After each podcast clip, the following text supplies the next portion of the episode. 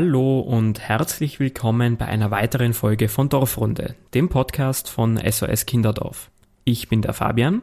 Und ich bin die Anna. In der neunten Folge der Dorfrunde haben wir uns etwas Besonderes überlegt. Wir wollen euch heute nämlich das Leben einer Person näher bringen, die von überaus großer Bedeutung für das SOS Kinderdorf war und immer noch ist. Es geht um Helmut Kutin. Er hat am 4. Oktober seinen 80. Geburtstag gefeiert und zu diesem Anlass haben wir ihn in Innsbruck zu einem Gespräch über sein sehr bewegtes Leben getroffen. Ja, und ein paar kurze Auszüge aus diesem Gespräch dürfen wir euch heute ganz exklusiv in der Dorfrunde präsentieren. Und äh, weil es uns so ein liebgewonnener Bestandteil jeder Dorfrunde geworden ist, haben wir natürlich auch mit Helmut Kutin einen Wordrap gemacht.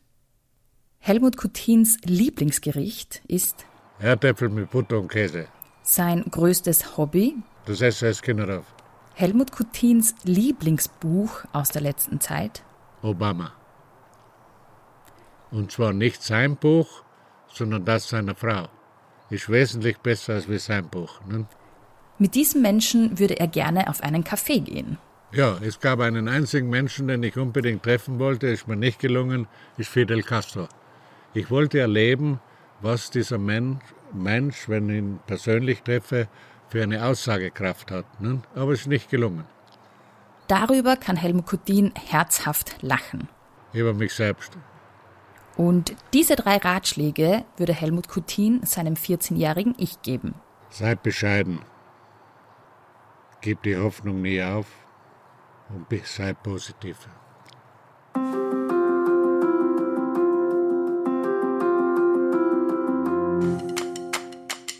Helmut Kutin wird am 4. Oktober 1941 in Bozen geboren und wächst als jüngstes von fünf Geschwistern in Südtirol auf.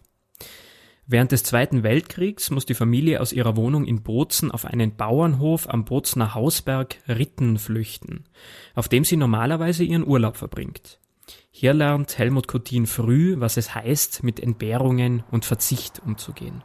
Für den Bauern waren wir keine Sommergäste mehr, sondern andauernde Gäste, die in seinem Hof, in seinem Hof äh, faktisch äh, sich breit gemacht haben. Ein tragendes Erlebnis für mich war immer, dass, äh, und das habe ich auf der Welt draußen sehr oft meinen Mitarbeitern mitgeteilt beim Essen, beim Essen hat der Bauer immer als erster den Löffel in die Pfanne gegeben und wenn er den Löffel abgelegt hat, ist nichts mehr gekommen. Durfte keiner mehr zugreifen. Und er hat immer vorher in der Küche gegessen und dann nur drei Löffel genommen und damit ist für uns kaum was übrig geblieben.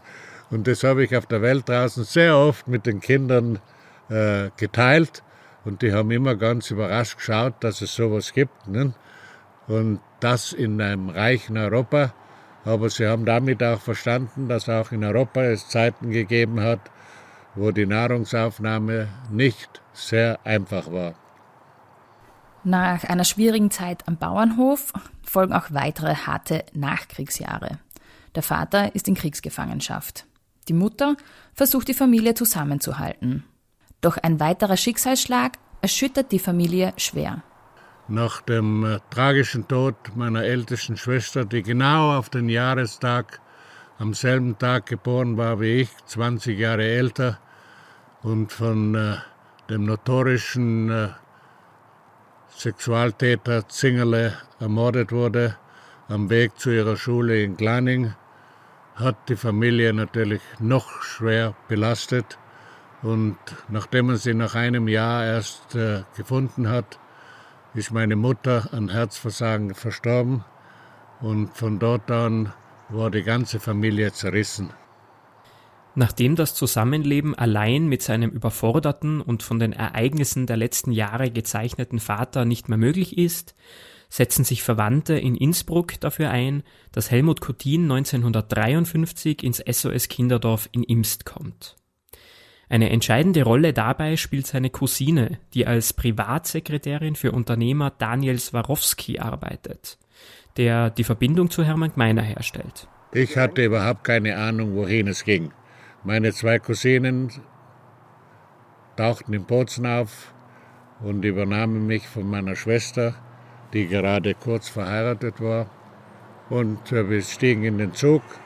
In Franzensfeste musste umgestiegen werden, in Brenner musste umgestiegen werden, in Innsbruck sind wir umgestiegen und nach einer ganzen Tagesreise sind wir dann in Ems gelandet. Und diese Geschichte ist ja mehr als bekannt, dass wir dann bei Gmeiner waren, aufgrund der Intervention von Daniel Swarovski. Ne? Und äh, er hat ja damals festgestellt, den Akt gibt es noch. Nicht? Wir versuchen es einmal. Wenn es nicht geht, schicken wir ihn halt wieder zurück. Äh, aus dem Zurückschicken ist nichts geworden. Und der Versuch ist durchaus dann gelungen. Und äh, ich war also in Imst der erste Übersetzer für Hermann Gmeiner. Damals hat man noch nicht so große Büros und nicht so viele Mitarbeiter mit allen möglichen Kenntnissen und Unkenntnissen. Und äh, ich war für ihn der einzige Übersetzer, als wir zum ersten Mal nach Caldonazzo fuhren. Und äh, im Zug am Brenner sind äh, die Carabinieri gekommen und haben diese 27 Jugendlichen, die auf einem Sammelpass waren, untersucht. Und zum Schluss haben sie die Frage gestellt, und Sie und du? Und Gott sei Dank habe ich nicht geantwortet, sondern habe das dem Gemeiner übersetzt. Und der hat dann gleich einen Namen angegeben, der da drauf war auf der Liste, aber nicht meiner war, weil ich war gar nicht auf dem Sammelpass, weil ich ja italienischer Staatsbürger, Staatsbürger war. Und in Caldonazzo war ich dann der einzige Übersetzer. Zwei Jahre später kam dann die EMA von Unterrichter und äh, lokale äh, Deutschsprecher, die das alles übernommen haben. Aber im ersten Jahr war ich der einzige Übersetzer. Schon früh zeichnet sich also eine besondere Beziehung zu Hermann Gmeiner ab, der schon damals die sprachlichen und kommunikativen Talente Helmut Kutins erkennt. Im SOS Kinderdorf erlebt Helmut Kutin endlich eine unbeschwerte Kindheit. Ein Fixpunkt, der in Erinnerung bleibt, ist etwa der jährliche Besuch im Ferienlager in Caldonazzo. Helmut Kutin erzählt heute sehr gerne Anekdoten über jugendlichen Übermut aus dieser Zeit. Und ich bin mit diesen Jugendlichen in die Weingärten gegangen, am Weinberghügel, und habe ihnen gesagt, äh, wenn äh, die Ernte vorbei ist, darf man wimmen. Wimmen heißt, das, was übrig bleibt, herunternehmen. Aber die Ernte hat noch gar nicht begonnen gehabt und wir haben da hemmungslos Trauben abgeschnitten. Wenn wir zurückgekommen sind ins Lager, ist der Klaninger schon da gestanden, weil die Bauern bei Gmeiner vorstellig wurden und sagen, die Burben stehlen unsere Weintrauben. und ich habe dann äh, äh, zur Strafe müssen äh, mich entschuldigen auf Italienisch bei den Bauern. Wir werden das nie mehr tun. Wir haben es trotzdem wieder getan. Aber es war eine gute Zeit, eine andere Zeit. In Imst wohnt Helmut Kutin als eines von zehn Kindern in der Kinderdorffamilie von Frau Kammerlander, ebenfalls eine gebürtige Südtirolerin. Zu dieser Zeit ist auch Hermann Meiner noch persönlich ein gewichtiger Faktor im Leben der Kinder. Wir haben ja damals noch äh, in Imst jede Woche äh, nach Imst hinunterfahren müssen, um das alte Brot zu sammeln und ins Kinderdorf zu bringen. Und der Auftrag war, unter keinen Umständen mit dem Leiterwagen zu fahren, sondern ihn zu ziehen. Aber nachdem das abwärts geht, sind wir natürlich immer gefahren. Und an der Kurve, wo man in die Hauptstraße hineinkommt, sind damals noch französische Besatzungstruppen in Emsch gewesen von der Kaserne. Und einer kommt mit seinem Baguette unterm Arm daher. Ja, und wir schreien Hilfe, Hilfe, der haut sein Baguette ein, wir fahren drüber und fahren mit dem Karle natürlich fein in den Storn rein, uns Radl hin. Und dann sind wir in Imst zum Wagner gegangen und der hat gesagt, Buben, ich richte euch das Radl, aber ihr müsst die Werkstatt aufräumen. Und damit sind wir fünf Stunden zu spät im Kinderdorf Imst angetanzt. Meiner stand schon am Dorfplatz, war aber weder erfreut noch noch sehr kulant und äh, wir erhielten dann eine saftige Strafe, weil das Brot zu spät war, weil wir alles verpasst haben und weil wir den Auftrag nicht mit dem Leiterwagen zu fahren nicht ernst genommen haben. Ich bin dann nie mehr mit dem Leiterwagen mitgefahren. Das SOS Kinderdorf wird zu dieser Zeit von der lokalen Bevölkerung noch äußerst kritisch beäugt. Das bekommen auch die Kinder im SOS Kinderdorf zu spüren. Es war eine andere Zeit. Im Kinderdorf in Imst waren 160 Kinder. Da war was los. Da gab es ein Unterdorf und ein Oberdorf. Da gab es äh, durchaus äh, schwierige Auseinandersetzungen und insbesondere schwierige Auseinandersetzungen mit unseren Freunden in der Hauptschule in Imst, weil das sind die Kinderdörfler und ihr seid was Besonderes. Und das haben wir nicht akzeptiert. Wir haben äh, darauf bestanden, dass wir gleich sind wie alle anderen, auch wenn wir nicht so schöne Kleider hatten und lausige Schuhe, aber immerhin. Wir haben uns durchgesetzt und haben uns unseren Platz geschaffen. Ich erinnere mich noch gut, dass ich in der Hauptschule der einzige vom Kinderdorf war in meiner Klasse. Die anderen waren alle weiter hinten noch und die anderen waren in der Volksschule. Damals ging man ja auch noch sechs Jahre oder sieben Jahre in die Volksschule. Und äh, wir haben unseren Platz behauptet und hatten auch sehr gute Lehrer, die viel Verständnis hatten und die uns immer akzeptiert haben als Kinder und nicht als Kinderdorfkinder. Unterschiedlich war die Reaktion in Imst. In Imst habe ich Familien gekannt, die ihren Kindern gedroht haben, wenn du nicht tust, schicke die ins Kinderdorf. Von der Kinderdorf-Familie übersiedelt Helmut Kottin dann als Jugendlicher ins Jugendhaus in Innsbruck, wo er später auch sein VWL-Studium beginnt. Helmut Kottin fühlt sich allerdings damals zu größeren Berufen. Ursprünglich war das nicht mein Plan. Mein Plan war, Unterrichtsminister zu werden. Ja? Äh, ich hatte schon höhere Ziele angevisiert, aber dann ging das alles in eine andere Schiene aufgrund meines Einsatzes in der Touristik im Ötztal. Und äh, eines Tages kam dieser Telefonanruf von meiner ob ich zu ihm nach Wien komme, zu einem Gespräch. Und ich bin dann äh, nach Wien gefahren. Nach drei Tagen waren wir uns einig. Er wollte damals jemand lukrieren für einen Einsatz in Vietnam. Er war gerade zurück von einer Erkundungsreise in äh, Saigon und äh, hat also vorgeschlagen, ob ich mir vorstellen kann, dort einen Einsatz zu machen. Und vor 52 Jahren bin ich dann gemeinsam mit meiner in Bangkok gelandet.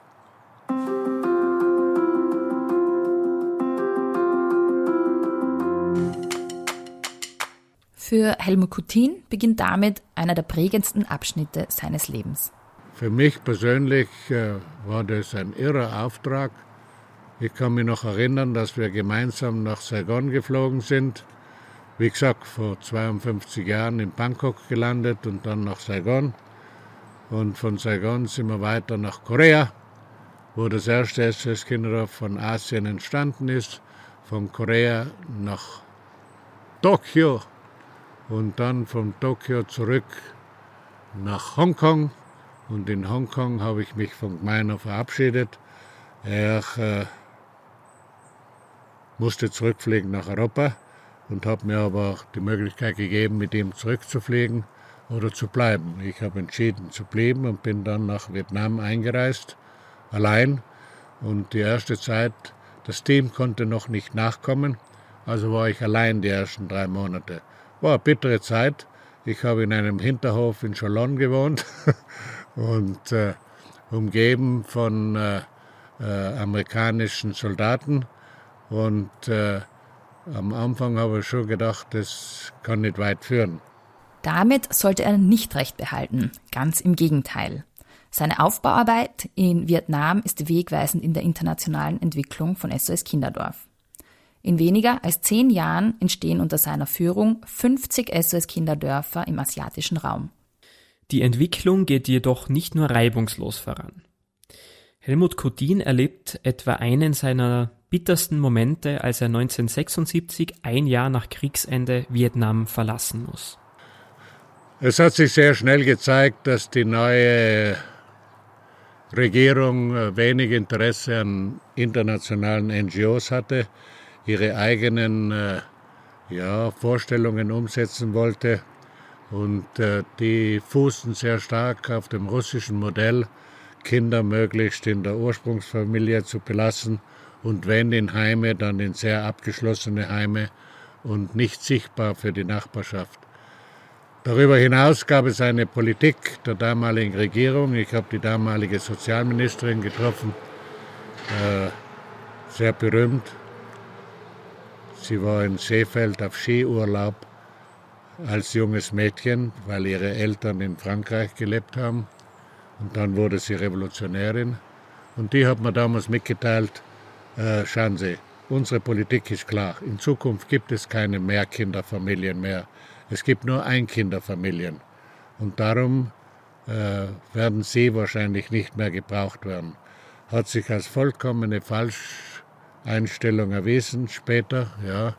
Zehn Jahre später sind wir ja zurückgekehrt und äh, es hat sich dann vieles verändert. Aber diese letzten Monate und Wochen waren insbesondere für die Dorfgemeinschaft sehr schwierig weil sie nie wussten, wann ich abreise. Es gab ja nur einmal die Woche einen Evakuierungsflug von Saigon nach Bangkok mit Air France. Den musste man äh, drei Wochen vorher anmelden über das Außenministerium, sein Gepäck abgeben zwei Wochen vorher. Das wurde genau durchwühlt und durchsucht, aber es hat eh keiner was mitgenommen. Ne? Und äh, ja, es war eine schwere Zeit, aber im Endeffekt war mir bewusst, ich muss hinaus. Ich kann nicht länger bleiben. Es hilft niemand. Ja. Und äh, so waren die letzten Tage durchaus eine menschlich sehr schwierige und tragendes Erlebnis, auch für mich persönlich. Erst im Jahr 1986 kann Helmut Coutin nach Vietnam zurückkehren. In der Zwischenzeit setzt er seine Aufbauarbeit in Südostasien hauptsächlich aus Bangkok fort. Auch Hermann Gmeiner erkennt zu dieser Zeit, wie erfolgreich Helmut Kodin die Vision von SOS Kinderdorf weiterträgt und ernennt ihn 1985 zu seinem Nachfolger. Doch bei seiner Antrittsreise als frisch gebackener Präsident in Südamerika erreicht ihn eine traurige Nachricht aus Innsbruck. Es steht nicht gut um die Gesundheit Hermann Gmeiners. Helmut Coutin fliegt deshalb nach Tirol zurück und verbringt die letzten Wochen und Tage an der Seite des SOS Kinderdorf Gründers.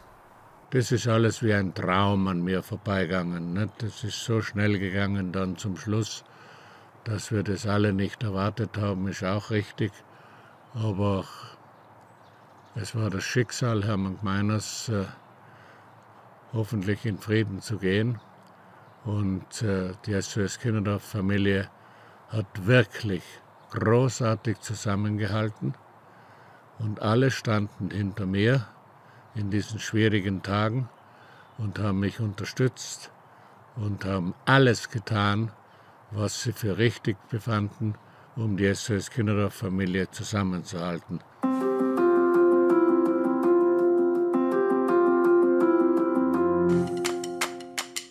In den folgenden Jahren kann SOS Kinderdorf unter Präsident Helmut Coutin weiter wachsen. Diese Zeit ist auch von vielen spannenden Begegnungen geprägt. So trifft Helmut Coutin viele berühmte Persönlichkeiten.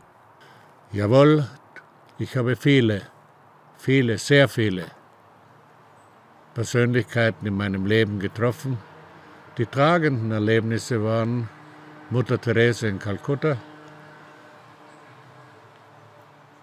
His Holiness der Dalai Lama in mehreren Besuchen, wobei wir uns in zwei Besuchen mehr gestritten haben, als äh, in Freundschaft begegnet zu sein. Umso schöner war es vor einigen Jahren, als ich im Varanasi ein Flugzeug bestieg und sein Bruder einstieg, mich sofort erkannte und seiner Heiligkeit mitgeteilt hat, dass ich auch im Flugzeug bin und er zurückgekommen ist mich aus dem Sitz gehoben hat und gesagt hat, wir sind doch beide schwierige Menschen. Aber wir gehören alle zur selben Menschheit. Und das dritte tragende Erlebnis war Nelson Mandela, der von sich ausgestrahlt hat, eine Menschlichkeit, die man höchst selten findet in dieser Welt. Und ich erinnere mich noch gut an seine Ansprache bei der SS Kinderdorf-Eröffnung in Cape Town. Er war gerade zurück aus Deutschland und schon Staatspräsident von Südafrika.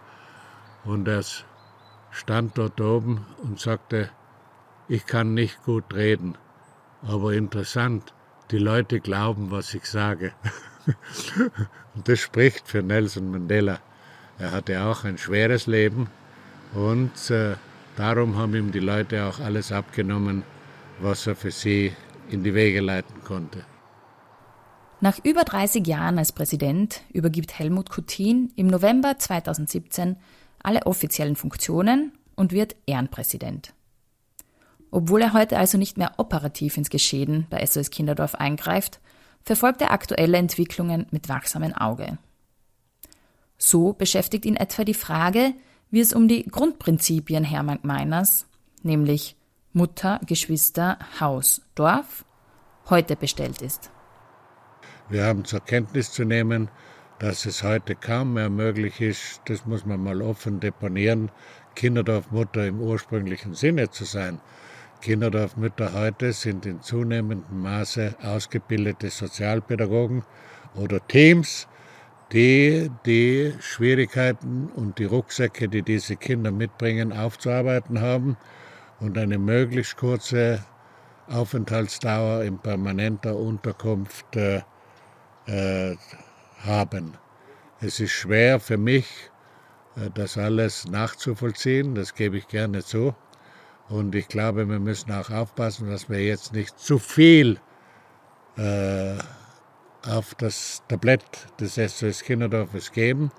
Aber es ist entscheidend, dass wir uns den Herausforderungen der heutigen Zeit stellen und dort helfen, wo es uns möglich ist und dort, wo es nicht möglich ist, keinen Druck erzeugen.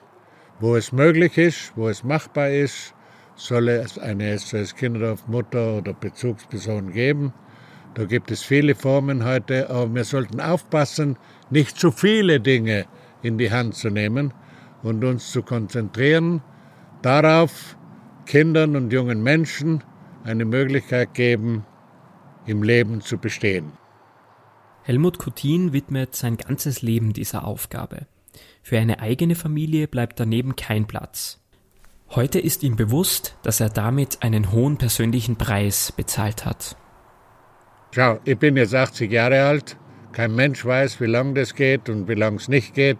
Es ist schon ein Wunder, dass ich dieses Alter erreicht habe, aufgrund meiner Konsumation von Marlboro, die ich nie aufgegeben habe. Ja, habe ich eigentlich gerechnet gehabt, dass ich maximal bei den 70 äh, äh, in Gottes Händen, hoffentlich in Gottes Händen enden werde.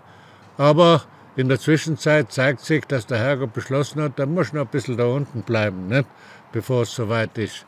Selbstverständlich werde ich versuchen, so viel als möglich Zeit außerhalb von Innsbruck zu verbringen, denn hier bin ich ein arm, armer alter Mann, der in der Früh schon damit äh, beginnen muss zu überlegen, wie er seine Nahrungsaufnahme organisieren kann.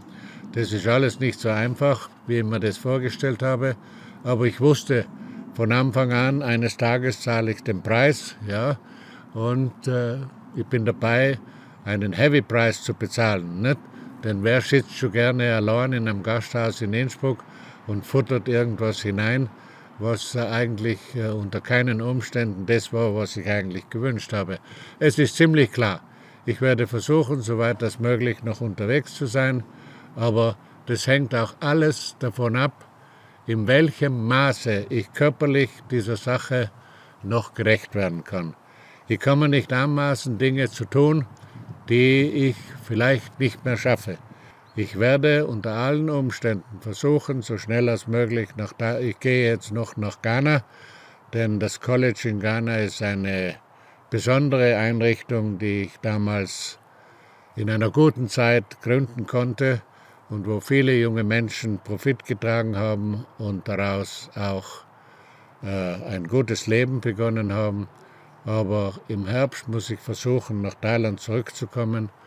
Das ist ein Dorf, das ich vor 45 Jahren selber gebaut habe, wo es äh, zwar einen Vorstand gab, aber der das getan hat, was ich gesagt habe. Heute ist das nicht mehr so, ja. aber man hat in Asien vor dem Alter Respekt in Europa nicht immer, nicht, sondern sagt man eher, äh, kann sich der nicht langsam vertuschen. Nicht?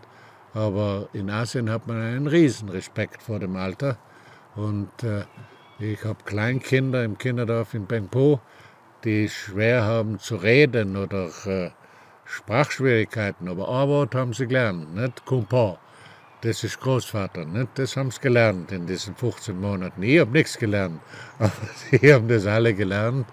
Und ich finde es faszinierend, dass Kleinkinder das eher verstehen als wie Erwachsene. Aber der Respekt für ältere Personen in Asien und in Afrika ist ein anderer als wie bei uns in Europa. Bei uns in Europa hat man durchaus das Gefühl, wenn du was brauchst, ruf an. Wer ruft schon an? Nicht? Ich rufe doch nicht an, um immer wieder zu betteln. Nicht? Das tue ich nicht. nicht? Das tut auch keiner. Und man muss zur Kenntnis nehmen und dankbar sein, dass man noch gerade gehen kann und äh, ja, halbwegs durchs Leben geht. Aber ein Aufenthalt in langer Zeit in Europa ist nicht erträglich. Es gibt auch keine ehemaligen, zu denen ich eine Beziehung hätte, außer die paar, äh, die selber ihre Familien, Kinder und Enkelkinder haben. Sind ja alle recht nett, aber die haben ihr eigenes Leben, nicht? Und das müssen sie auch leben. Nicht? Und äh, daraus, äh, ich habe schon gewusst und ich habe es immer gewusst, aber Geplant habe ich es anders, nicht? aber lass den Herrgott planen und äh, den Rest werden wir sehen. Ne?